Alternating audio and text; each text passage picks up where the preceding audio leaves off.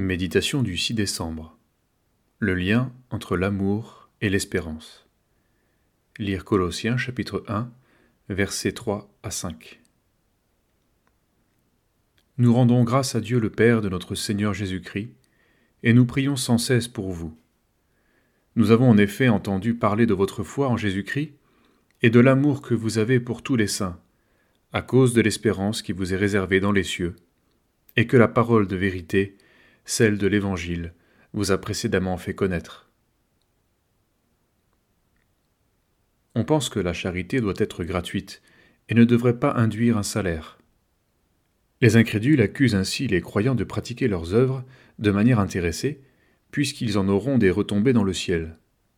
Leur altruisme serait donc plus grand en agissant sans la perspective d'aucune récompense. Comment ne pas s'incliner devant une telle générosité? Il nous faudrait donc aimer pour rien.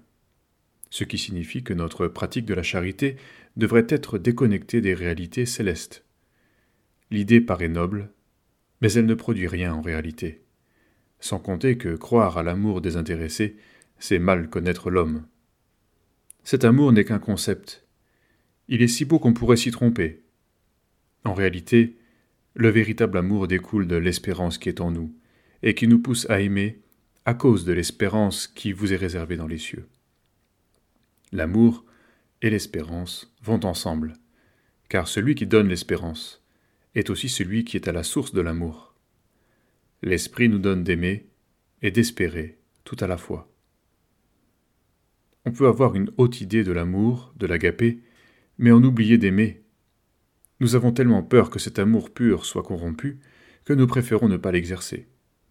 Nous pouvons ainsi rêver toute notre vie de communion sans comprendre que nous sommes nous-mêmes l'obstacle à ce qu'elle se réalise à cause de nos principes puristes et intransigeants. A l'inverse, les croyants se contentent parfois d'une sympathique amitié fraternelle, apaisée, bien organisée, mais qui ressemble davantage à un club privé, à un petit univers clos. La vie de l'esprit ne se manifeste pas ainsi. Poursuivre une harmonie humaine n'est pas le but. La foi agissante par l'amour, va au-delà de nos émotions et de nos principes. Ce que le Seigneur désire, c'est que nous abondions en espérance par l'Esprit, et que le fruit porté se manifeste par un abondant amour. Que notre charité ne soit pas un concept, mais le fruit de l'espérance vivante qui nous est réservée dans les cieux. Ainsi, notre communion fraternelle ne sera ni une comédie hypocrite, ni la recherche humaine d'un idéal inaccessible.